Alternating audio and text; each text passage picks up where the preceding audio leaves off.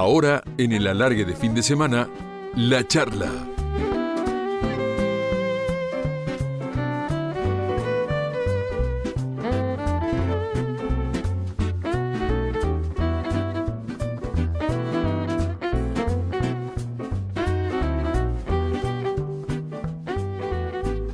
Y en la madrugada de Radio La Red vamos a charlar con el Toti Gol, José Raúl Iglesias. ¡Qué goleador! Por favor.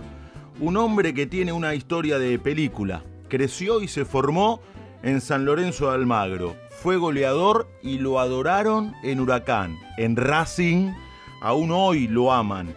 Miren, son muy pocos los futbolistas que tienen cantitos propios en el fútbol argentino. Solamente los elegidos. El Toti Iglesias fue un goleador tan eficaz y querido que le cantaban los del Globo y los de Racing. Preste mucha atención, preste mucha atención. No esperazo ni funes, este es el Toti, el Toti Gol, o algo así. Eso decían los de Huracán. Y los de la academia, váyanse preparando, vayan gritándolo, porque en cualquier momento aparece el Toti. Y hoy aparece el Toti en la madrugada de Radio La Red. En un ratito vamos a charlar con él para contarnos su historia. Jugó en el Barcelona B, donde se cruzaba en los entrenamientos con Cruyff, fue goleador de Sarmiento en la B, jugó en 15 clubes, hizo más de 200 goles, los 80 en definitiva eran un gol del Toti y tiene una historia que vale la pena contar y escuchar. Toti querido, ¿cómo estás? Bienvenido. Hola Leo, ¿cómo te va? Bueno, qué presentación, la verdad me pones en un compromiso, la gente que escucha dirá quién con quién están hablando, pero bueno, agradecido realmente todo esta esto que dijiste, esta presentación tan hermosa que pusiste y bueno, simplemente fue mi vida, fue mi vida que como bien detallaste vos en, unos minutos, eh, tuvo muchísima, muchísima alegría, muchísimo disfrute en la etapa mía como jugador de fútbol en mis 15 años, ¿no? Vos representaste jugadores, hasta hace poco tiempo eh, lo hiciste con Gonzalo Rodríguez. ¿Cuánto pagarían hoy por el Toti Iglesias? Sí, es una pregunta sin respuesta, pero muy interesante por lo que ha cambiado el fútbol, ¿no? Eh, convengamos que en la época del 80, en la, en la década del 80, eh, no se pagaban dineros siderales por los goleadores o por los jugadores de fútbol. Mira, te voy a dar un, simple ejemplo.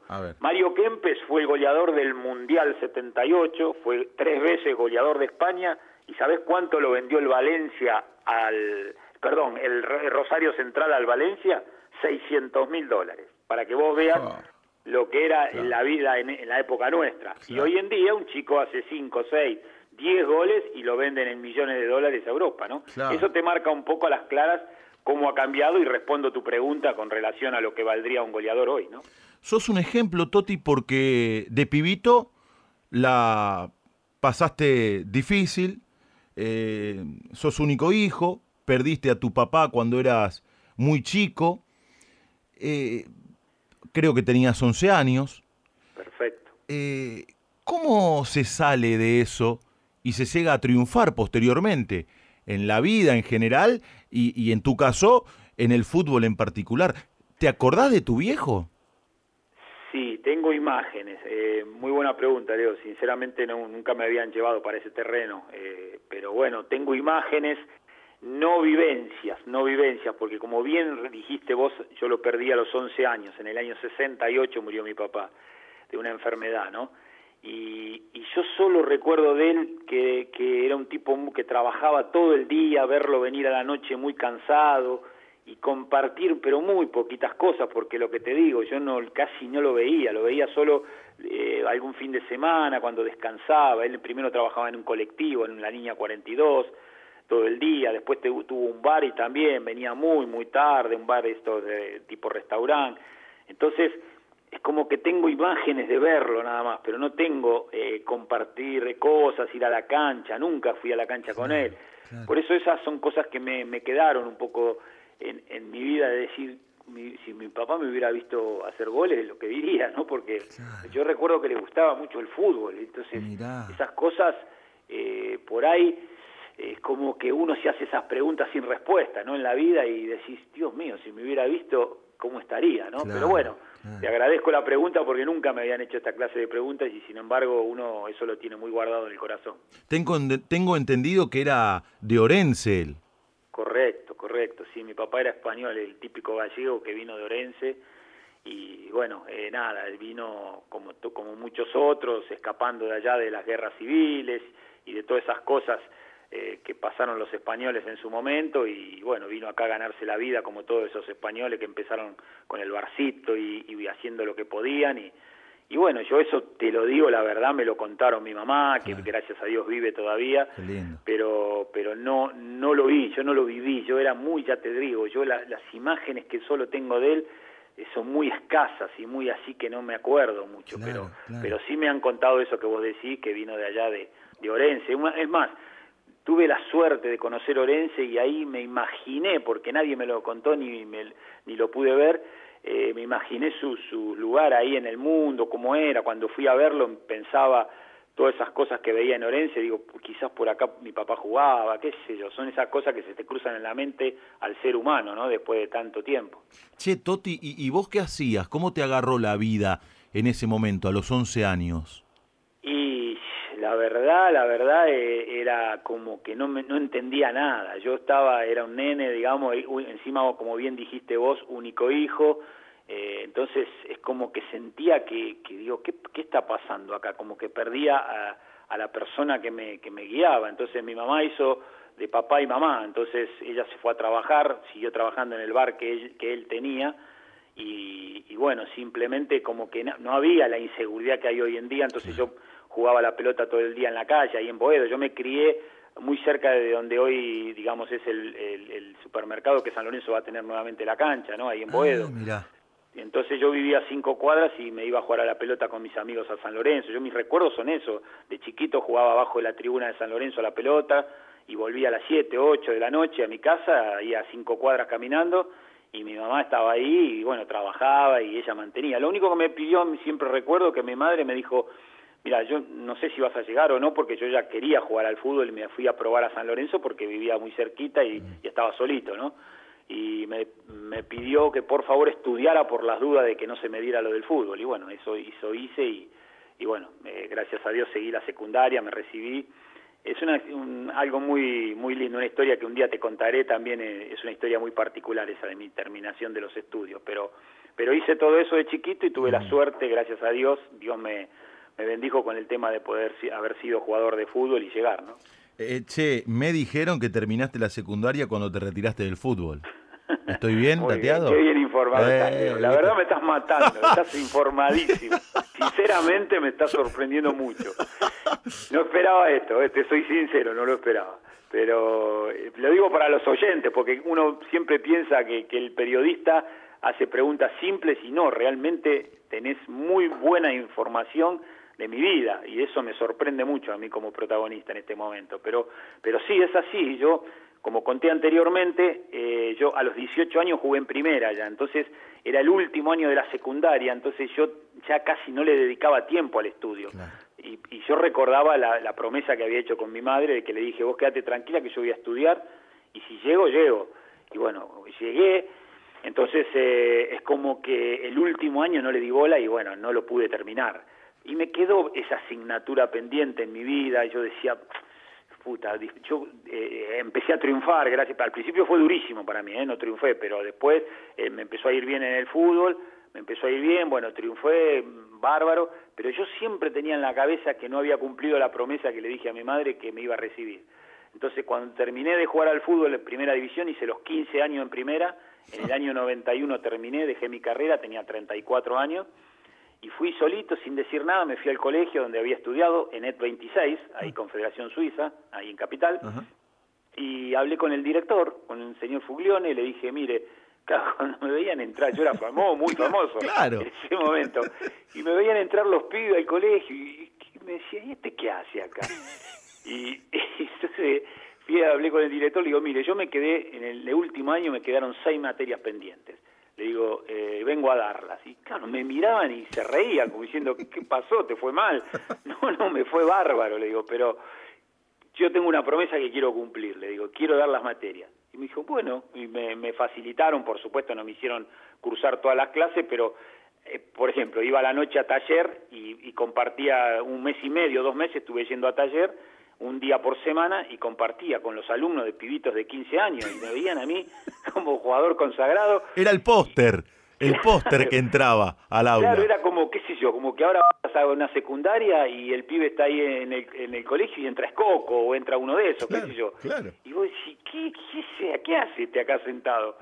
Y bueno, así fue y me preparé durante tres, cuatro meses y di las, todas las materias y las que me faltaban, ¿no? Las seis que me faltaban, entonces cuando me, dieron, me dijeron, listo, aprobaste, te recibiste de técnico en automotores, fui a mi madre y le di el título. Le dije, ¿te acordás lo que te prometí? Le digo, bueno, acá está, me acabo de recibir. Qué bueno, qué buena historia. Estamos hablando con el Toti Iglesias en el alargue de fin de semana de Radio La Red.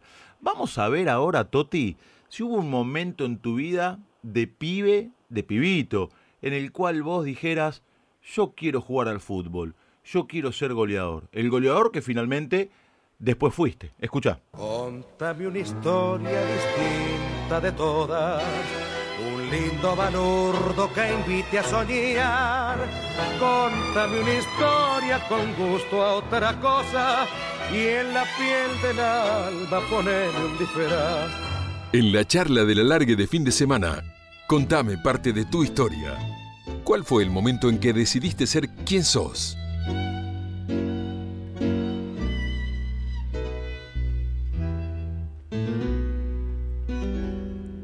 Algún quiebre, Toti, o se fue todo dando de manera natural, fluyó? Mira, eh, pasaba lo, siguiente, yo era chiquito, muy, digamos, pequeño, tendría, eh, qué sé 11 años, 12 años, y jugaba con los más grandes en la calle, como jugaba todo el mundo a la pelota. Y, claro, todos me decían que jugaba bien, qué sé yo, que, era, que me destacaba, porque jugaba siempre con chicos más grandes.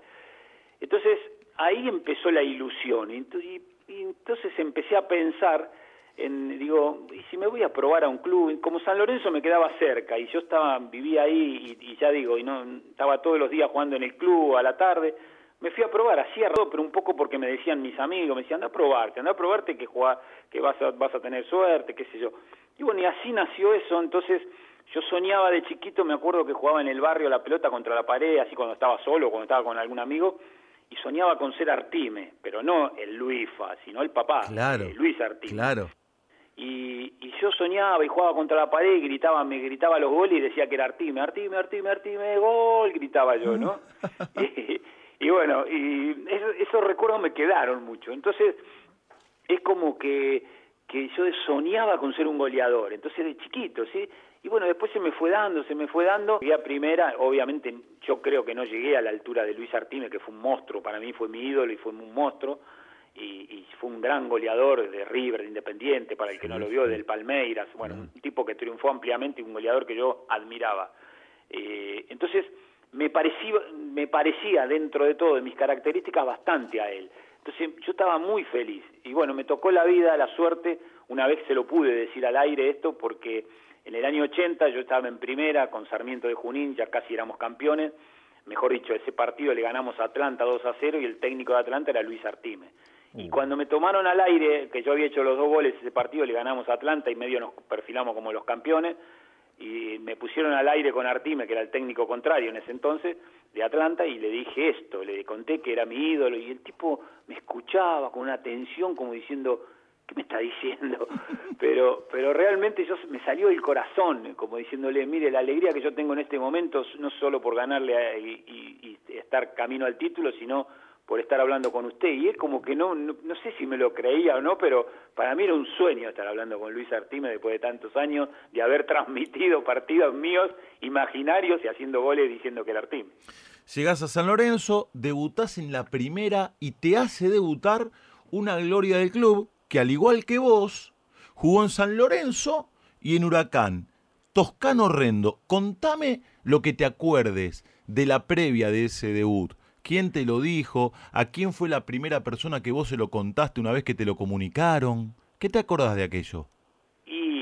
Fue un momento para mí inolvidable en el sentido de que yo venía, eh, empezó el campeonato del 76 y San Lorenzo tenía dos, dos consagrados grandísimos que eran Escota, el, eh, Héctor Escota y el Negro Ortiz. Y oh. adelante el 9 era Premisi, Risi, jugaba también en primera. Entonces empezó el campeonato la primera fecha y tuvo la mala suerte San Lorenzo que se le lesionaron un par de jugadores adelante y expulsaron a otro. Entonces yo había, yo estaba jugando en tercera todavía, entrenaba un poquito con la primera, pero pero estaba entrenando con más que nada con tercera, ¿no? Y, y bueno, y pasó eso que te digo en cancha de Racing, que se lesionaron y expulsaron, y la segunda fecha del campeonato era con Argentino Junior. Entonces eh, se jugaba, digamos, el domingo habían jugado con Racing y se volvía a jugar un miércoles. Y Toscano Rendo me, me, me habló el lunes, me llamaron y me dice, mira, eh, vas a vas a eh, jugar en primera, vas a ser titular en primera porque se nos han lesionado jugadores, Cota y todo esto, y, y tenés que jugar. Bueno, no dormí más, te imaginas que era dos días dos días antes del partido, se jugó un miércoles a la noche con argentinos en el viejo gasómetro de Avenida La Plata, y bueno, para mí era un sueño que te, te digo, eh, es como que no podía dormir. ¿A cuál fue la primera persona que se lo dijiste? ¿Te acordás? Y Sí, a mi mamá, por supuesto, que yo vivía con ella, y a mi novia, la que hoy es mi esposa, o sea, Esther, que, que le dije, mira, me, me, está pasando esto. Ella no entendía casi nada de fútbol, y, claro, me escuchaba como diciendo, ¿y qué tiene que ver? No, pensaba que era como que iba a jugar a la pelota. Y, le digo, no, no, vos no, sabés, llego a, a, la punta de la montaña, digamos, al objetivo que vengo luchando desde los 10, 11 años. Y, bueno, ahí sí lo entendió, por supuesto, y, me decía, bueno, y me fue a ver, por supuesto, mi mamá también, fueron todos, porque era, era tocar el cielo con las manos, ¿no? Pero uno en ese momento sueña, vislumbra que, va a andar bien, pero nunca sabe todo lo que viene después. Claro, año 1976. Correcto. Y, y una fecha después llegaba el primero de los más de 200 goles que hiciste. Correcto, exacto. Yo tenía tantas ganas, tantas ganas de hacer un gol en primera. Ese día eh, con Argentino empatamos, bueno, uno a uno, no, mm. no hice el gol yo. Pero después viene un partido que San Lorenzo no venía bien, eh, no fue al siguiente partido, sino tres o cuatro partidos más adelante, mm. eh, con Unión de Santa Fe en, cancha de San Lorenzo, ahí en el gasómetro, y el, arquero de, Unión de Santa Fe era Perico Pérez, un especialista en mm. atajar penales. Yo creo que la gente grande lo va a recordar. Y, bueno, iba, el equipo venía muy mal, San Lorenzo, perdíamos 1 a 0, la gente insultando todos ahí en la cancha, perdía 1 a 0 con Unión, y faltando 7 minutos el Toscano Rendo me dice, entra. Y yo entré, y a los 2 minutos que entro, penal para San Lorenzo. Y, y eh, eh, Mario Mendoza, Ricardo Maletti, eran eh, Holguín, eran La Volpe, toda esa gente eran los, digamos, los capos del equipo, ¿no? No, La Volpe no estaba todavía, creo, estaba lo que nombré anteriormente, sí. Y, bueno, penal para San Lorenzo, obviamente el estadio incendiado, eh, faltando siete minutos, eh, penal para nosotros, y fui a agarrar la pelota y le dije a, la gente más grande, le digo, ¿me lo dejan patear a mí? Y el loco Maletti me acuerdo que me miró como diciendo, estás loco, ¿no? O sea, que ¿por qué? Y le digo, porque claro, estaba adelante, estaba en un atajador de penales, yo era un pibito, la cancha se estaba incendiando a puteada, y le dije, me tengo fe, déjame, me lo dejás patear. Y me miró y me dijo, dale, anda a agarrar el y patealo, me dijo. Como diciendo, animate. Hacete cargo. Claro. Y bueno, agarré, te juro, le metí un balazo que, y bueno, lo, que me acuerdo que pateé fuertísimo y vi la pelota dentro del arco y me colgué de la red. El primer gol mío en primera fue de los 203 que hice, ¿no? ¿Qué se siente? Siempre dije, cuando hable con el Toti Iglesias le voy a preguntar esto. Y te lo voy a preguntar. ¿Qué se siente cuando la pelota entra en la red, ¿cuál es la sensación? Impaga, imborrable. Es un recuerdo que hasta el día que me muera lo voy a llevar en mi corazón, en, mi mente, porque es el momento sublime, es el que, el que vos te preparas toda la semana, toda la vida para marcar un gol. el goleador se prepara para eso, solo para eso, disfruta eso. Yo no disfrutaba un, caño, no disfrutaba un, un buen pase, yo disfrutaba eso que acabas de decir, que la pelota ese ruidito cuando la pelota pega en la red, ese, ese, zumbido, ese zumbido hermoso que hace y esa desesperación que te agarra de salir corriendo y querer abrazarte con todo el mundo. Yo siempre lo definí esto como, como eh, la sensación más hermosa, ver que 10.000 tipos se te vienen encima bajando las, las escaleras, encima querer agarrarte a vos y abrazarte, y uno parado con los brazos levantados adelante, es un orgasmo, realmente es una sensación hermosísima. Qué buena definición. ¿Y cuándo nace el festejo de la Vuelta a Carnero, che? Eso nació más adelante, cuando yo ya llevaba unos años en primera y, y en Huracán yo había hecho 36 goles en 37 partidos. Entonces, eh, Paolo Rossi, que era un, bueno, que lo conocen todos, Paolo Rossi fue técnico de las selecciones juveniles, bueno, un chico que jugó conmigo, me, llama un día en el entrenamiento, él jugaba conmigo en Huracán, ¿no? Y me dice, Toti, ven y me dice, mira, yo no hago un puto gol, me dice, y vos haces goles todos los domingos. Y, pero yo te voy a enseñar a festejar lo que es mucho mejor de lo que lo haces vos. Y, entonces me, llevaba al entrenamiento al arenero que había ahí, que donde entrenábamos con Huracán, y me, él lo hacía perfecto, lo hacía como Hugo Sánchez a vuelta por el aire y, caía parado, pero espectacular. Tenía una facilidad asombrosa, un saltimbanqui era. Y, y yo, bueno, me empezó, me llevaba al arenero, me daba cada golpe, me caía con la espalda, caía con la cola, bueno, un desastre era. Pero bueno, eh, Paolo se reía también y me decía, hacelo, hacelo, animate. Y bueno, de ahí arrancó. Lo que pasa que fue muy poquito lo que yo lo tuve en Huracán porque enseguida me venden a mí y me compra Racing y entonces esa vuelta em, yo me apenas me compra Racing jugamos un triangular en la cancha de Vélez con Boca y con San Lorenzo y lo ganamos nosotros no con Racing y yo le hago el gol a Chilaver y a, y a Gatti digamos y oh. o sea la gente de Racing me ve debutar con esa vuelta entonces es como que flasheó la gente y digo este loco quién es o sea, hace goles, hace esa vuelta que no que todo el mundo se quedó asombrado y por eso se hizo tan famosa, porque en ese momento no la hacía nadie. Hoy en día no sorprendería porque todos los chicos lo hacen, pero estamos hablando del año 87 que nadie hacía eso, solamente Hugo Sánchez que lo hacía allá en el Real Madrid. Y, nadie. Entonces cuando hice eso, como que la gente flasheó enseguida. ¿no? Mm. Vamos a hacer un repaso por los 15 clubes en los que jugaste, pero te lo voy a proponer de una manera eh, particular. Escucha lo que se viene. Estamos hablando con el Toti Iglesias. ¿Qué palabra elegís? ¿Cuál te identifica y por qué?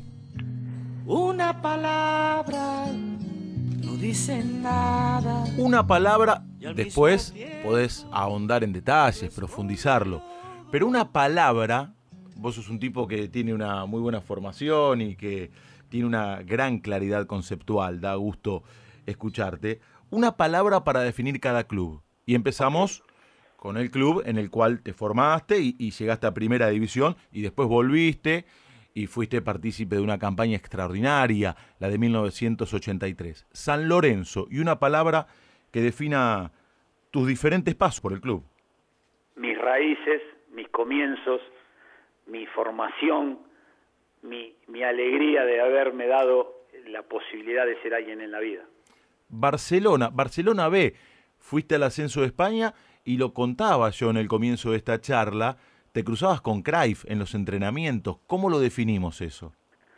Una experiencia eh, linda, pero no estaba formado todavía yo como creí que estaba cuando fui. Entonces, me di cuenta que no fui en el momento adecuado, en el momento justo. Me hubiera gustado que me agarrara más maduro y poder jugar en el Barça primer equipo, ¿no? Cuando fui, eh, sentí que fui a un lugar hermoso, pero que no estaba preparado todavía. ¿Y cómo era Craif o cruzarse con Craif en los entrenamientos?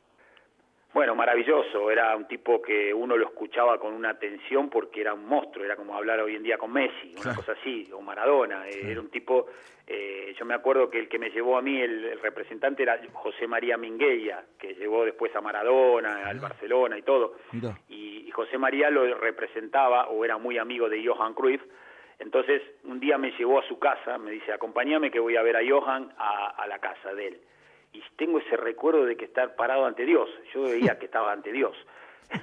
y, era como que yo no podía creer. Y el recuerdo que tengo muy claro y que, que ahora vas a, te vas a dar cuenta por qué lo digo, eh, fuimos un día antes de un partido, me acuerdo, y, y, no sé qué fueron a hablar y yo escuchaba. Yo era un chico que me acompañaba a José María Mingueya y, y nada, y lo, escuchaba lo que hablaban ellos. Y estuvimos en la casa, no sé, media hora, 45 minutos y Johan sacaba los cigarrillos negros, los ducados, de, la, de, la, camisa, así de los tenía en, la, en el bolsillo de arriba de la camisa, y habrá fumado, qué sé yo, cuatro, cinco, cuatro, ponele, cigarrillos en media hora. Y yo no lo podía creer, ¿viste? Cuando vos ves al tipo que vos decís, este es un monstruo, corre, es una gacela, ¿viste? Va en el aire, y el tipo se fumaba faso, pero como loco. Bueno, de hecho, y ahora viene el epílogo, mm. Murió de cáncer en sus pulmones y demás muchos años después. Pero decir con esto que cuando jugaba, cuando era una gacela, que era un crack increíble, el tipo era un recontra fumador. Ese recuerdo no se me olvida nunca más. Seguiste en España, Huelva. Huelva fue un periodo muy cortito de un club que no lo llegué a vivir casi, porque fui por cinco o seis partidos que, ellos tenían la posibilidad de llevar un delantero. Bueno, ascendió el equipo, pero yo no me sentí parte de ese ascenso. Logroñés. Logroñés es un momento duro de mi vida. Yo esos momentos tan valiantes, cuando creí que la cosa se me venía abajo y no podía lograr, eh, fui a un equipo que estaba en segunda B, o segunda B estaba Logroñés, y yo no me afianzaba, no podía hacer goles y tengo un recuerdo feo de ahí, la verdad no me fue bien como futbolista, no me fue bien en la ciudad, yo extrañaba, me sentía mal, eh, no tengo un lindo recuerdo de Logroñez, realmente era cuando empecé a tener dudas en mi vida de que si estaba capacitado para ser jugador de fútbol, porque ya llevaba un año, un año y pico y la cosa no me venía tan bien como yo había imaginado o como cuando había arrancado en San Lorenzo. Volvés a la Argentina y vas a All Boys. Correcto. Bueno, increíblemente ahí es cuando se, empieza a convertir en muy duro todo y yo empiezo a plantearme si sigo o no sigo jugando en la vida. Estamos hablando años 79. Claro, All Boys en primera.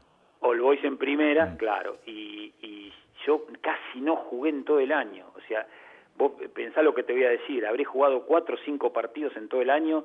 Eh, estamos hablando de 30 fechas. Uh. Pipo Rossi, que era el técnico, ni me ponía. Me mandaba a jugar a la tercera jugaba de volante central en la tercera. Vos fíjate lo que te ¿De volante central? Sí, sí, porque como que no me veían, decían que no, que para delantero no, y me ponían de cualquier cosa. Vos, vos fíjate, tal es así que yo te digo, ahí dije, por eso en la vida estoy tan agradecido a Sarmiento de Junín, porque después de ese año yo me planteé, dije a mi señora, estábamos recién casados nosotros, hacía dos o tres años, me había casado en Barcelona, y le dije, bueno, pruebo un año más. Si no me va bien este, este año en, en el fútbol, dejo y me voy a trabajar. O sea, dejaba el fútbol. Por eso vino Sarmiento de Junín y me dio la camiseta, me dio la posibilidad, me dijo, el último, la última oportunidad de tu vida, el último tren. De, así que así fue que empecé ahí, bueno, eh, fui a Sarmiento, salí campeón y goleador del campeonato. O sea, Dios a veces te tira ese salvavidas, ese tren que pasa y vos te tenés que subir. Y a mí me lo tiró Sarmiento de Junín. Y qué equipazo que tenía Sarmiento, ¿no? Sí, sí. Bueno, ahí, para definírtelo con una palabra, de los mejores momentos de mi vida. Eh, eh, un recuerdo hermoso, Junín, Sarmiento, la, gente que conocí, un equipo con experiencia, de veteranos, y yo era el chico que, que venía a tener, a quemar su último cartucho. La última que me quedaba en mi escasa eh, como se dice, eh, cartuchera o, cinturón, la última bala me la gastaba ahí. Y bueno, gracias a Dios con esa bala eh, fui campeón y fui goleador del campeonato y me cambió la vida. Qué bárbaro, mirá vos, ¿eh? Qué punto de inflexión. Y qué, qué pasó aquel, ¿no? Porque estaban eh, Rubén Glaría, Luciano Polo, Espósito, Peraca. Peraca, Fischer. Qué equipazo que tenían, ¿no? todos veteranos, todos tipos consagrados, algunos hasta con la selección argentina y en mundiales, ¿eh? El caso Velaría, bueno, Hernando Arena, eh, todos, todos gente que había jugado en, distintos equipos que iban de veteranos. Y, yo era el pibito que, que fui de, cuarto guitarrista, de acompañante, porque lo que conté hasta hace un segundo, que, que yo la verdad me planteaba, bueno, si, si no me va bien en Sarmiento, dejo el fútbol, me voy a trabajar y listo. Y, bueno, eh, por eso bien lo definiste vos con una palabra, punto de inflexión en mi vida. Rosario Central. Bueno, ahí empieza a, mi montaña rusa, yo había caído, venía en la bajada, caí hasta, hasta lo más bajo y empecé a subir de vuelta. Ahí empiezo a retomar confianza, a ser un goleador que confié, empecé a confiar en mí, hice 29 goles en un año y medio en Central. Mm. Y entonces la vida me empezó a sonreír un poco otra vez, o sea, empecé a, a, darme otra vez, a tener confianza en sí mismo, por eso para un goleador es importantísimo lo que acabo de decir, tener confianza, tener fe, creer en tus capacidades, y bueno, ahí empecé otra vez a subir la, la montaña rusa, el carrito empezó a subir otra vez para arriba, ¿no? Y ahí empieza, otra vez me viene a buscar San Lorenzo y así me empieza a cambiar la vida, ¿no? Y ahí fuiste parte importante de aquel plantel de 1983, dirigido por el Bambino Veira, San Lorenzo, que volvía de la B e hizo una campaña extraordinaria, fue subcampeón y con unos delanteros de excepción, porque además de vos estaban Armando Mario Usillos, La Chancha Rinaldi, Rubens Navarro. Correcto, correcto, excelente, muy bien, muy bien, así tal cual. Era un, equipo de, del Bambino Veira recontraofensivo, con cuatro delanteros y, volantes con llegada como Rubén Insúa, como el Chino Caudane, como Armando Quinteros, o sea, un equipazo, un equipazo recontraofensivo. Los partidos terminaban 4 a 3, 3 a 2, eh, y salimos subcampeones de Independiente, que fue el campeón del mundo, ese Independiente de Percudani, Marangoni, Bocini, Burruchaga, fueron campeones intercontinentales con el Liverpool. Claro, claro, con aquel gol de, de Percudani. Bueno, te volvés a España. Después de ese segundo paso por San Lorenzo, vas para Valencia. Y ahí no te fue muy bien.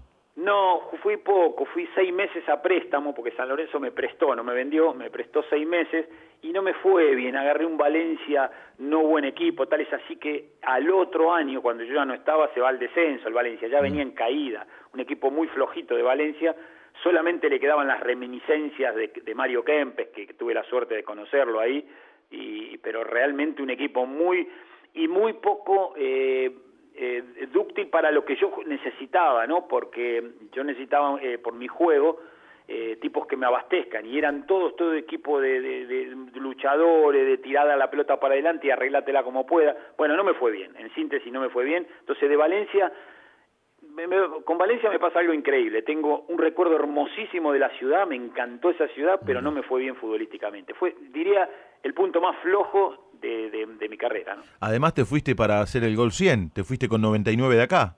Claro, claro, yo ya venía sentado acá, había levantado muchísimo y tenía 99 goles ya. Y, bueno, fui a Valencia seis meses, mira, tengo un recuerdo en Valencia, una vez llegamos a, jugar por penales una Copa de, del Rey allá contra el Sevilla, Valencia-Sevilla, y bueno, ese día me pusieron, yo no jugaba mucho también, el técnico no confiaba mucho en mí, me ponía poco, y me ponen el partido de vuelta. Habíamos perdido en Sevilla 1 a 0 y habíamos ganado en Valencia 1 a 0. Y vamos a los penales. Dije, bueno, voy a hacer el. Eh, no podía hacer un gol en Valencia. No jugué mucho, pero lo, cuando jugaba no podía hacer un gol. Dije, bueno, por lo menos lo voy a hacer de penal, definiéndome. Entonces el técnico me pone para patear quinto. En el cuarto penal quedamos fuera. No pude ni llegar, no llegué ni a patear el penal. No, ya estaba mal parido eso. Estaba mal parido. bueno, y, la cosa. Cuando viene mal, viene mal. Y lo que es el, el fútbol, la vida y el destino, porque volvés a Buenos Aires te sumás de nuevo a San Lorenzo y el gol 100 se lo haces a Huracán, donde después te iban a adorar.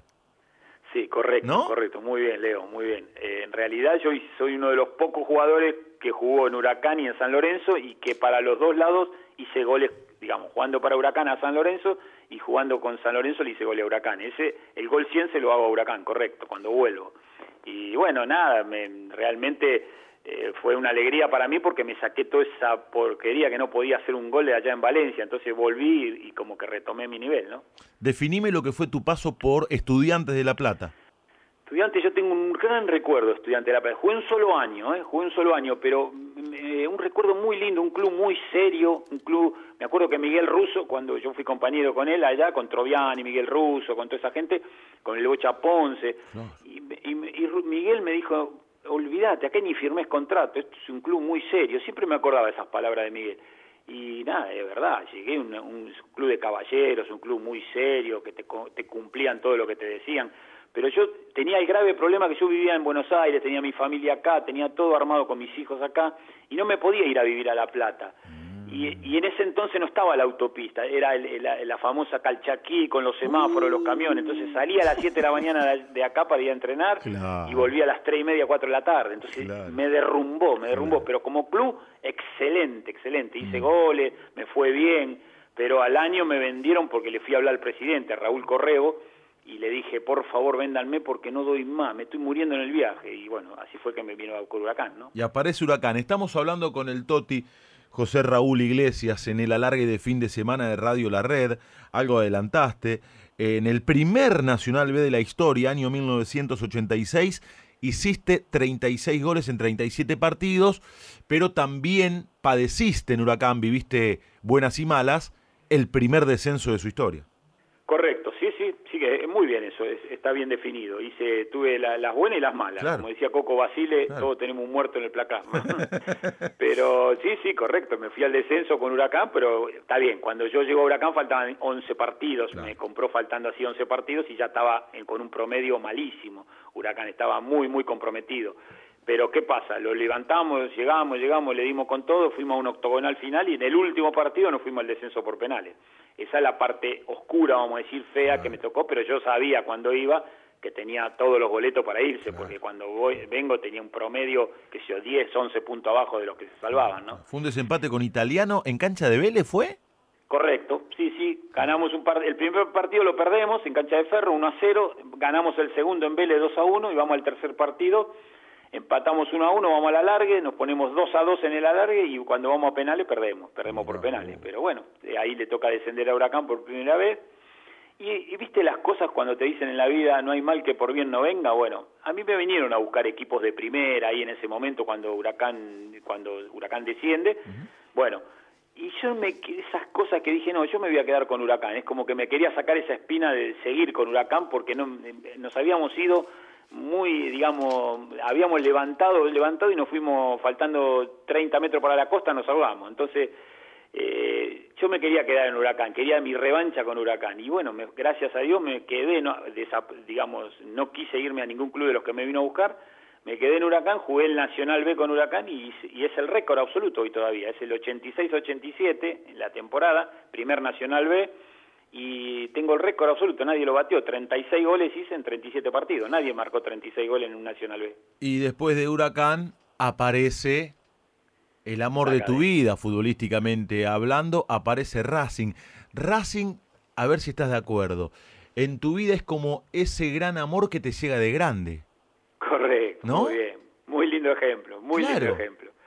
Muy lindo ejemplo porque nunca imaginé que a Racing me, iba a ir así a mí, porque claro, todo el mundo, mis amigos me decían, uy, ¿sabes que vas a Racing? Te van a matar ahí, dice, ahí cuando no haces dos goles. Yo venía con, vos pensás que yo venía de hacer 36 goles en el Nacional B y en la, revista de gráfico salió Racing compró al rey del gol. Entonces, oh. la, la manija que le metieron a la transferencia mía, era como que estaba obligadísimo, yo tenía un piano arriba de la espalda, o sea, estaba obligadísimo a, andar bien porque me iban a matar, sino. Y, y bueno, mis amigos me decían, no, no sabes dónde te metes, eh, Racing es dificilísimo, se, se caen todos en Racing. Bueno, yo tenía tanta fe, venía con una autoestima tan alta por Huracán y por cómo venía jugando, y, bueno, yo fui con una confianza bárbara y bueno, nunca, nunca imaginé que semejante siembra iba a tener esa cosecha, ¿no? y aparte con el Coco, ¿no? Con el Coco Basile, una bandera de Racing. Como impresionante, impresionante. Coco fue el que el gestor, porque claro, Coco iba todos los sábados a ver Huracán y cuando vio que yo hacía goles todos los sábados dijo, este es el 9 que quiero. Y bueno, me llevaron a Racing y me fue excelente, la verdad, marqué veintipico de goles en el primer año, y la gente se enamoró de mí y yo me enamoré de la gente porque, bueno, como dijiste vos y la cantaste muy bien, me hicieron canciones, me, es el día de hoy que yo vuelvo a la cancha de Racing y me, como que me, me aplaude todo el mundo. Yo sinceramente nunca, nunca me imaginé el afecto que me iba a dar la gente de Racing. Yo estoy eternamente agradecido. Es como dijiste vos, es la chica que, me, que conocí de grande y que me enamoré. Che, Toti, los hinchas de Racing fueron los que disfrutaron al mejor Toti Iglesias, ¿no?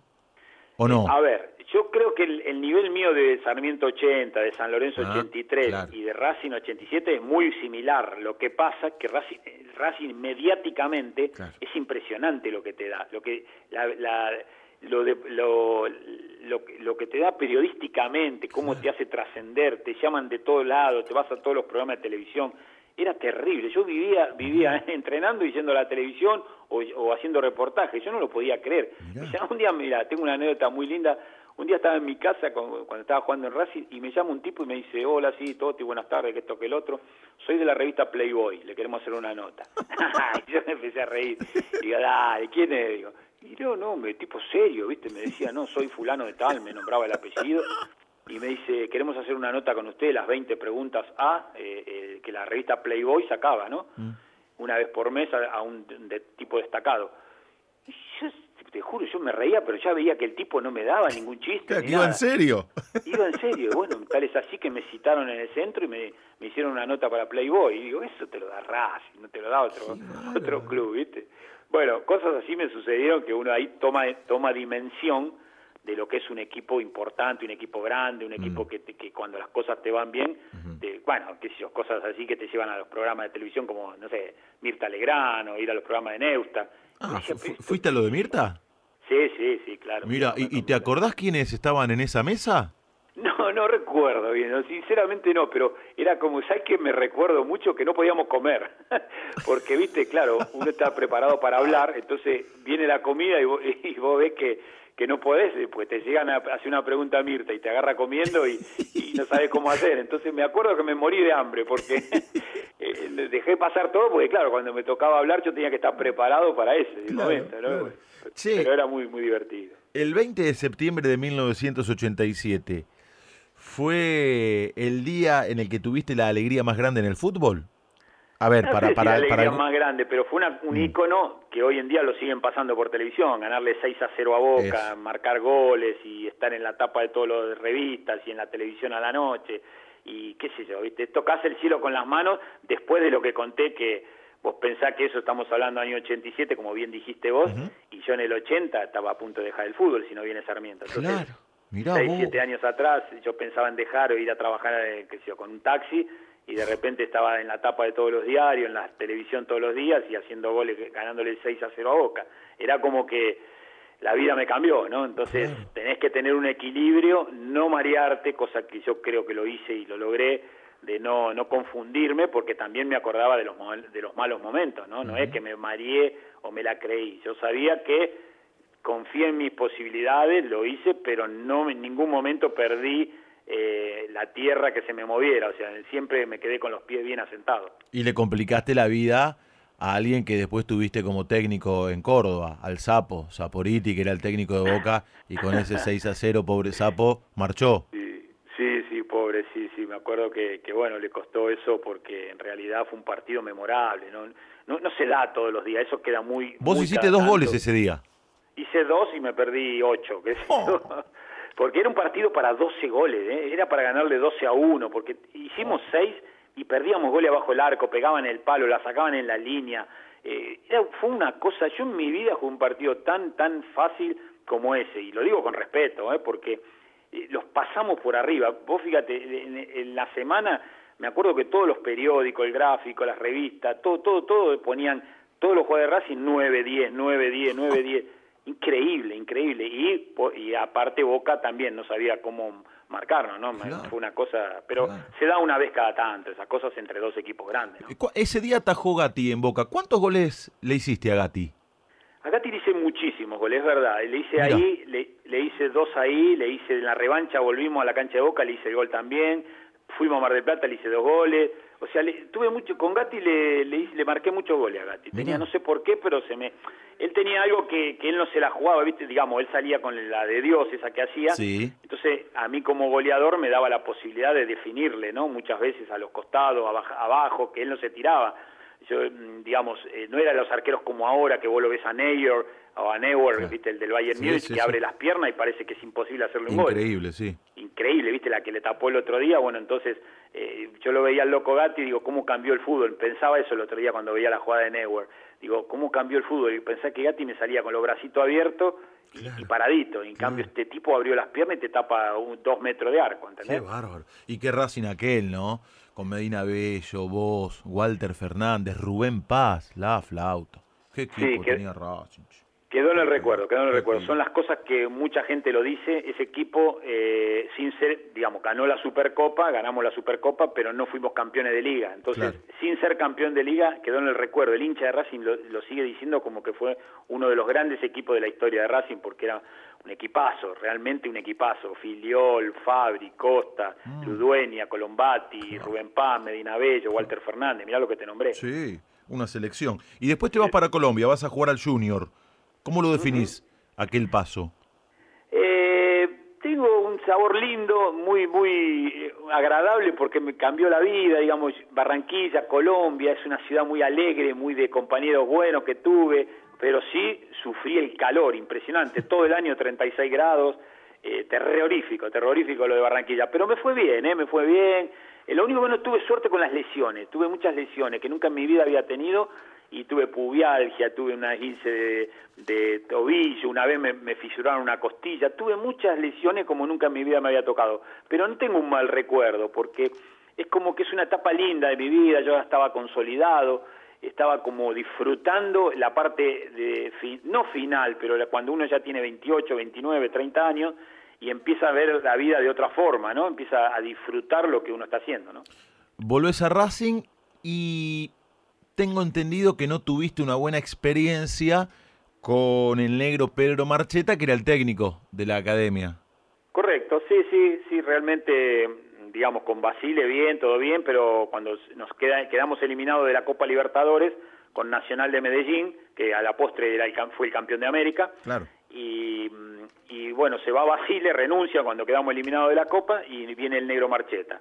Y el negro Marcheta me mintió, no me quería, dijo que bueno, me, contó un montón de mentiras y, que a mí eso fue lo que me dolió, porque todo, todo técnico tiene derecho a decirte, mire, yo no lo tengo en los planes, eh, eh, busque ese club y se acabó. Y no, no pasa nada. Pero me dolió por la mentira, que me contaba un cuento, viste, le era muy faraute, muy de, de decir esta, esas eh, cosas así de, viste, se hacía el gracioso, y bueno, me dijo un par de cosas que después me di cuenta que eran todas mentiras, le echaba el fardo a los, a los dirigentes, que me querían echar los dirigentes, que no me iban a comprar, y que entonces él no me tenía en cuenta porque pensaba en un futuro. Bueno, un montón de cosas que no vienen al caso ahora contarlas, pero, pero sí, no fue una buena experiencia por básicamente por la por la falta de honestidad y de, faltar a su palabra de él, ¿no? Eso es lo que más me dolió. Después lo otro puede ocurrir tranquilamente. Claro, claro. bueno, pero pero la historia no queda ahí porque en 1989 te vas a Talleres de Córdoba y te llegó el momento de la tan ansiada venganza, ¿no? ¿Eh? Sí, porque... Contalo. No, porque pasó esto, lo que yo acabo de contar, entonces después, cuando yo me voy de Racing, pensando que, bueno, el tipo me dijo la verdad, los dirigentes no me querían, que toque el otro, y después me empiezo a enterar por mis compañeros que lo tenían en uh. Racing, que él contó la verdad, que yo a este no lo quería, lo limpié, que toque el otro, bueno. Y me empiezo a enterar de miles de cosas que uh. dijo cuando yo me fui. y me uh. dolieron, me dolieron mucho. Entonces, cuando vamos, yo, yo pasé a Talleres de Córdoba, y jugamos en Córdoba, Racing Talleres, y hasta ahí todo bien. Pero tengo la suerte para mí, y mal para Racing, de que le, le hago el gol de cabeza y se voy como un misil a gritárselo en la cara a él al banco. Y se uh. armó un escándalo, trompada, de, todo, se armó un uh. desastre. Bueno, terminamos pulsados, un desastre bárbaro, pero fue un poco mi venganza porque me dolió, yo se lo fui a gritar a él en la cara, porque me dolió todo lo que había dicho, eh, cómo me había engañado, me había engañado como un chico, entonces eso es lo que me dolió y por eso salí disparado hacia el banco y le grité el gol en la cara a él y bueno, pues se armó un tole tole bárbaro. Son las cosas que uno a veces hace y después eh, cuando está en frío se, se tranquiliza y dice, ¿para qué se armó semejante lío, no? Pero bueno. Tus, tus últimos dos clubes, Deportivo Español, 1990 y el del Retiro, Lanús, un año después. Sí, correcto, sí, yo ya estaba al final de mi carrera ahí, estaba con 34 añitos y yo me daba cuenta que ya no tenía la explosión, la velocidad, la, la, lo que tuve durante 15 años, ¿no?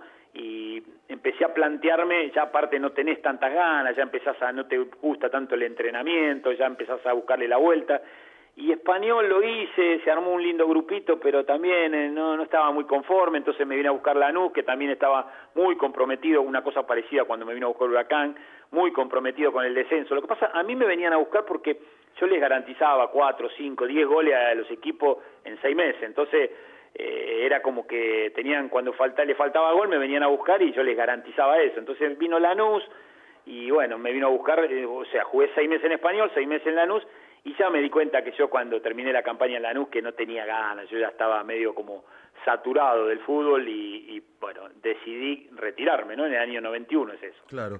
Ahora, te fue muy bien en la mayoría de los clubes en los que jugaste, pero en todos duraste relativamente poco tiempo, no jugaste más de dos años en ningún club, al menos de corrido, porque en San Lorenzo tuviste diferentes etapas y en Racing también.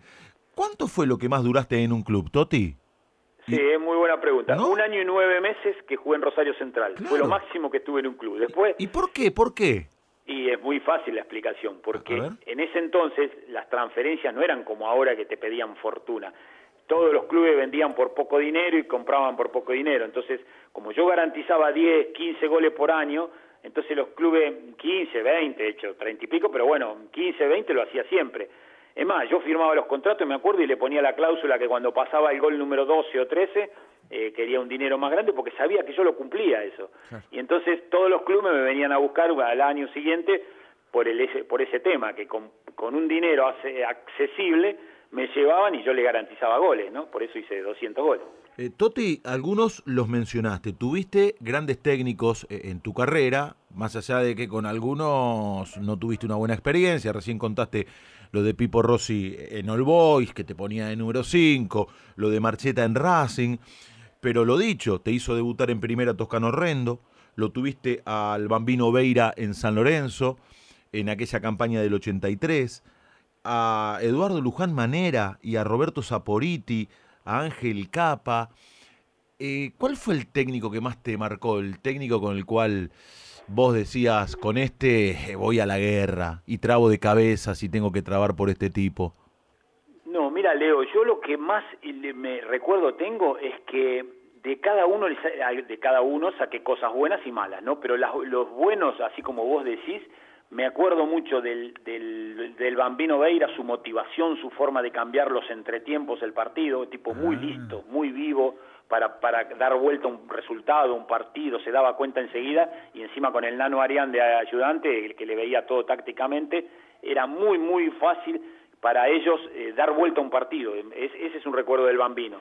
Después, Ángel Capa me gustó muchísimo lo que sabía de fútbol, lo que sabe y cómo lo explica y cómo, y cómo eh, manejando su historia o su gana, su forma de ver el fútbol, te hacía ver, te hacía sentir seguro. Lo de Ángel también muy bien. Y Eduardo Luján Manera, de otro estilo, de un estilo más bilardista, más de, de táctica, también me enseñó mucho la táctica y, lo- y cómo moverme dentro del campo de juego. A, Manera lo que- tuviste en talleres. Claro, a, a manera lo tuve en talleres. Y Roberto Saporiti, un poco también lo, como lo, lo de Basile, un tipo muy ofensivo, que le gustaba el buen juego, un tipo muy didáctico, un tipo que te da gusto hablar con Saporiti porque eh, te explica, te, te, te argumenta cada cosa que él te decía en un entrenamiento, te decía, usted haga esto por esto, por esto y por esto. Entonces, vos te vas convencido de lo que te está diciendo, no que te está sanateando. Entonces, es un técnico que vos lo escuchás con atención, porque después podés coincidir o no, pero el tipo te argumentaba cada movimiento, lo mismo que Ángel Capa, o sea, Ángel, Saporiti, todo el ¿A, bambino. a Ángel dónde lo tuviste? a Ángel Capa lo tuve en Huracán, lo tuve en Ah, Huracán. claro, en aquella Y etapa. Ángel me enseñó de que yo, mira, es una de las cosas lindas del fútbol. Yo tenía 29 años cuando estaba en Huracán y vos a esa edad crees que ya medio lo sabes todo del Claro, fútbol. claro. Y no es así. Eh, Ángel me enseñó movimientos dentro del campo de juego que yo no los tenía y que el tipo me los explicaba. Por ejemplo, cuando amago hacer una con la otra, o sea, pico al primer palo, voy al segundo.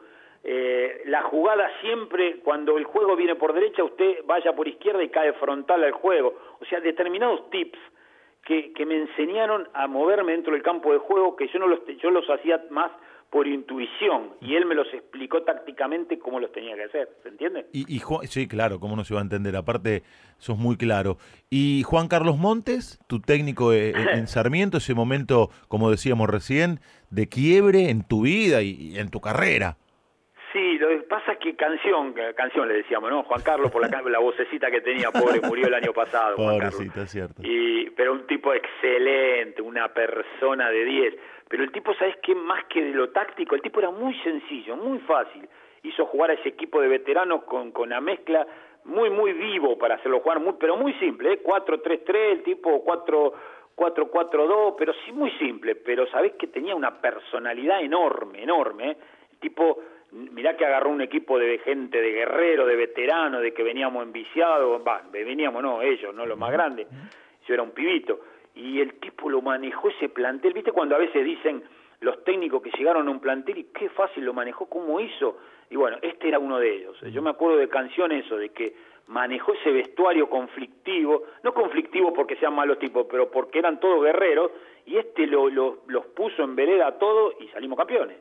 ¿Entendés? Eh, eh, estamos charlando con el Toti José Raúl Iglesias en el alargue de fin de semana. En un rato te lo adelanto como para que lo vayas pensando. Te voy a pedir que armes el mejor equipo integrado por tipos que jugaron con vos en los diferentes clubes en distintas etapas.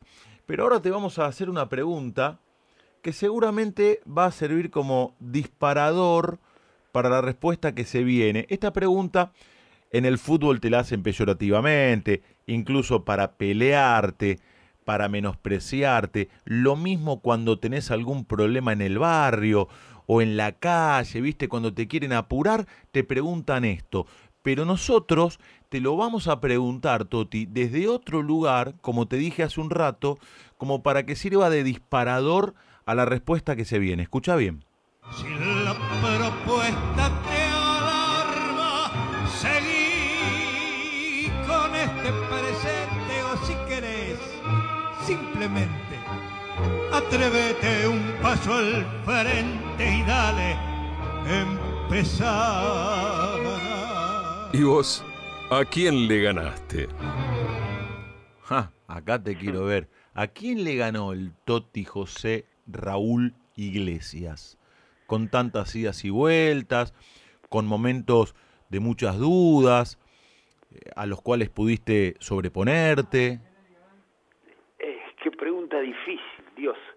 Eh, no sé si le gané a alguien, pero estoy con- contento porque tuve idas, eh, bajones y subidas, bajones y subidas, y me fue bien, el balance es altamente positivo, pero pero no no soy un, digamos, un engreído o un creído que, me, que hice de todo, al contrario, estoy estoy como cuando viste cuando uno hace el balance de su carrera después que tantos años que dejó y estoy satisfecho por lo que logré dentro de mis posibilidades no o sea yo no, no me considero o que fui un jugador excelente pero sí un goleador y que me- la gente me lo reconoce y me recuerda como eso que logré el objetivo del pibito que jugaba contra la pared que soñaba con ser Artime.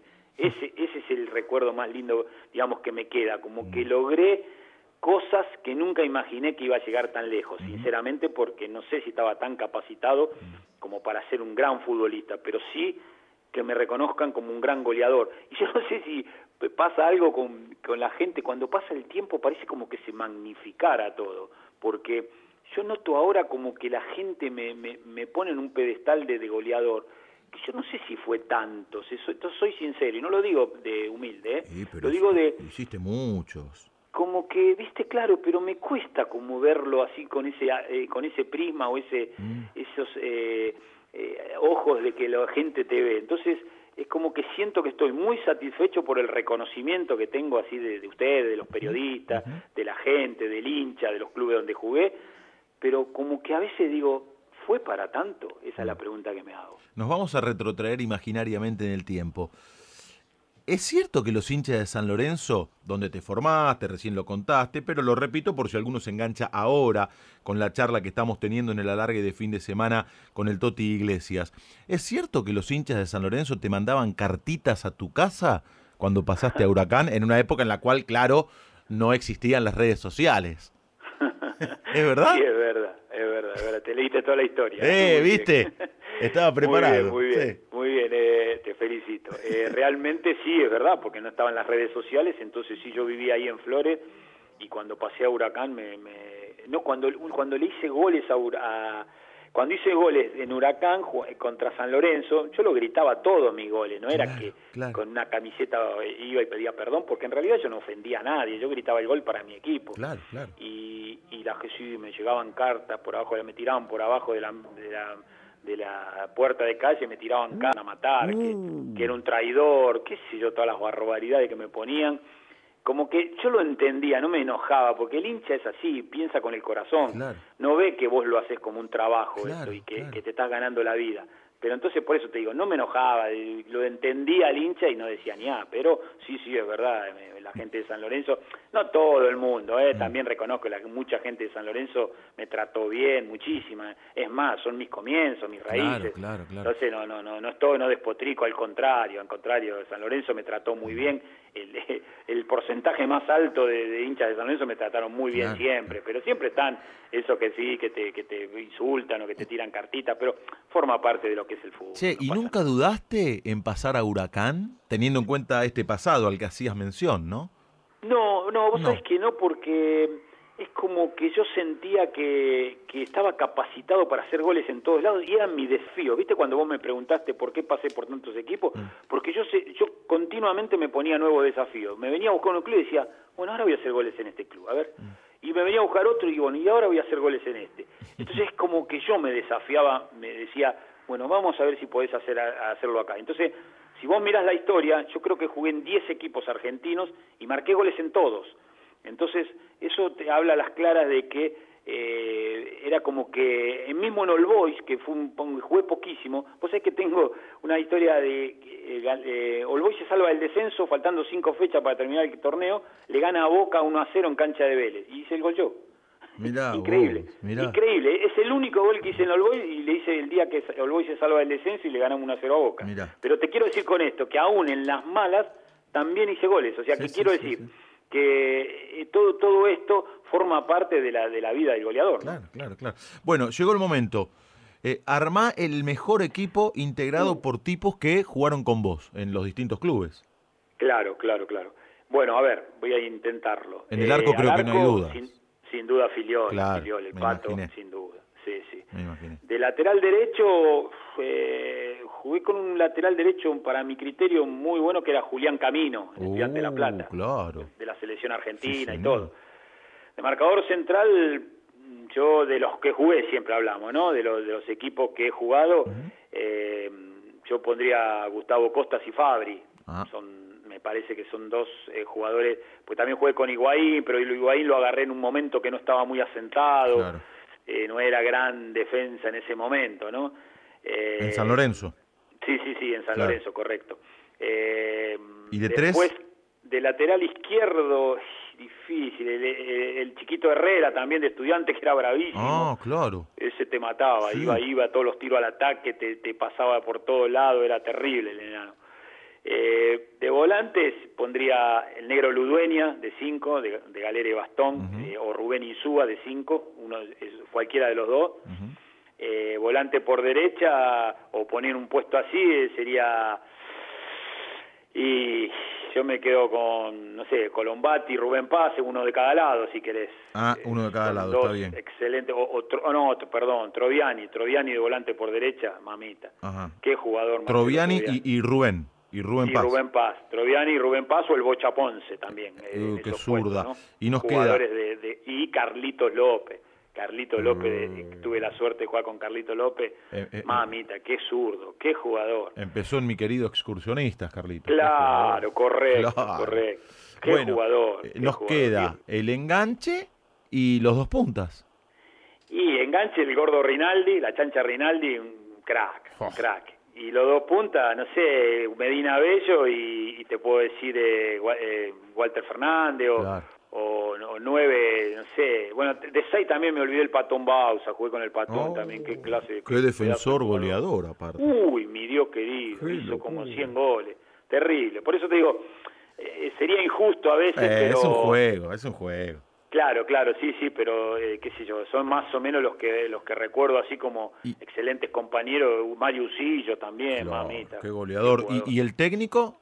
¿A quién Y ponemos? el técnico, ya te lo que te dije un poco, o, o Manera, o Capa, o el Bambino Veira, o Basile, Mira, el claro, Coco, por, claro. perdón, me olvidé del Coco, que Coco fue un, también un tipo un crack, un tipo simple, muy simple, pero con una personalidad, con una forma de, de transmitir que yo nunca vi, salvo él y el Bambino fueron los dos de más personalidad que tuve, increíble. Mira, mira. Che, la última. Representaste jugadores, todos lo sabemos. Y, y además estuviste en el proyecto Badajoz de Tinelli. Sí, correcto, sí. Cuando ya me- quise, quise ser técnico y no me gustó, me di cuenta que no era lo mío y que no me sentía cómodo y no me sentía bien.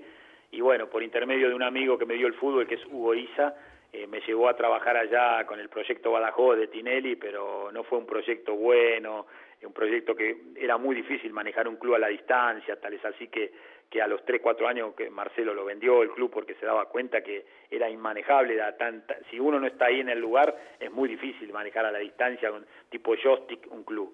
Pero bueno, no la, la, la eh, sí después mm, digamos eh, hice algunas experiencias de entrenador pero no me gustó y sí lo, lo hice 20 años lo de representante que realmente me fue muy bien y, muy conforme con esa carrera que la acabo de dejar con Gonzalo Rodríguez, ¿no? Dejó Gonzalo y, me retiré yo también, así que estoy retirado, Leo. Y técnico pasaste por Chipoletti y Tigre, ¿no? Y estuviste en Almirante, de ayudante de Hilario Bravi, que fue compañero tuyo en Sarmiento. Correcto, correcto, sí, sí, sí, exacto. Hice tres o cuatro experiencias de técnico, Cipoletti, Tigre, eh, bueno, eh, lo que vos dijiste, Badajoz, pero me di cuenta que no, no era feliz, yo no lo disfruté, era muy, muy arduo, muy estresante, muy una carrera que la, sinceramente a mí no me gustó, pero mm. bueno, es mi forma de pensar, ¿no? ¿Y ahora, de acá en más, qué va a hacer el goleador? ¿Retirado? Retirado, me acabo de, retirar hace poco con Gonzalo, me retiré de la profesión también de representante y bueno, disfrutar la vida, Leo. Yo creo que hay momentos que vos tenés que también no correr toda la vida atrás del de, objetivo, de la zanahoria, como dicen, y, y, disfrutar la vida, disfrutar a tus hijos que ya están formados, disfrutar a mis nietos, pues si, oh, Dios quiere poder viajar cuando esto se mejore, o sea, poder viajar con mi esposa, tengo la suerte de tener una mujer que hace cuarenta y pico de años que está al lado mío, entonces, tengo una familia consolidada. ¿Con, quiénes vivís, Toti? ¿Con Esther, tu mujer, y, con tus hijos o solamente ustedes? Mis hijos, mis hijos ya son grandes y se fueron, digamos, cada uno armó su vida. Ahí tenés a Leonel, a Lucas y a Alan, dos de Racing y Alan que es cuervo, ¿no? Tengo entendido. Exacto, muy bien. Ah. Me, tenés, me tenés asombrado de lo que sabés de mi vida. Eh, sos uno de verdad, Leo, te felicito. Sos uno de los pósters de mi eh, infancia, adolescencia. Yo soy el 72. Claro, claro, claro, claro, claro. Pero, pero mira, no es para endulzarte el oído. ¿eh? Yo te voy a decir, yo una de las cosas que hice cuando dejé el fútbol, di en escuelas de periodismo deportivo, di la materia fútbol, hablaba de táctica, estrategia y hablaba de la historia del fútbol también, ¿no? En primer año historia y en segundo año, vos sabés que hiciste el curso, te hablan de táctica, estrategia y etcétera, etcétera. Bueno, yo le decía siempre a los chicos, a los periodistas, le decía, y esto lo digo a título de lo que vos acabás de hacer, chicos, ustedes cuando enfrenten un reportaje a un determinado jugador o quien sea, un, protagonista, llamemos, un protagonista, ustedes tienen que estar informados y lo tienen que sorprender al, al protagonista de lo que saben de su vida. Y vos acabas de hacer eso, Leo. Yo te, no te lo digo para endulzarte el oído, te lo digo porque me sorprendiste con cuatro, cinco, seis preguntas que no me las hicieron o que, o que vas muy en profundidad del protagonista. Entonces yo le decía a los chicos periodistas, futuros periodistas, chicos, ustedes cuando quieren que el, el, protagonista los respete y les conteste y se sorprendan, lean, infórmense de a quién están eh, eh, eh, haciéndole el reportaje, no que sea una, una cosa muy vacía, muy que no les deja nada o que el tipo corta enseguida y dice, listo, acabé con esta nota. No, que el tipo corte el teléfono y que diga, yo sé qué nota me hicieron, el tipo este sabía todo de mi vida. qué grande, qué, lindo Esas son las cosas que, te, que no dejan de sorprenderte, Leo. Por eso te quiero felicitar y lo digo, repito, no para endulzarte el oído, sino porque lo noté que estás muy preparado en lo que haces. Gracias, Toti, qué lindo elogio. Te agradezco, te mando un abrazo, te agradezco por la buena predisposición. Habitualmente cerramos la charla con una canción para matizar la madrugada de los oyentes de la larga de fin de semana. No te quiero condicionar, pero sé que en tu época de goleador eras un enloquecido de Queen. muy bien. Ah, ¿Viste? Cerramos con Queen. ¿Qué querés que escuchemos para el final? Por favor, si pones eso ya listo, cartón lleno. Y bueno, si lo pide el Toti Iglesias, vamos a cerrar la charla con Queen. Toti, te mando un gran abrazo. Y, gracias por tantos goles, por tanta entrega, porque en definitiva sos parte del paisaje de la adolescencia, de los tipos que, como yo, somos de la década del 70 y crecimos admirándote y disfrutando tus goles. Te mando un gran abrazo, Toti, gracias. Gracias, Leo, querido. Te mando un abrazo enorme y a disposición cuando guste y disfruté mucho esta nota. Gracias. Eh. José Raúl Iglesias pasó por el alargue de fin de semana de Radio La Red.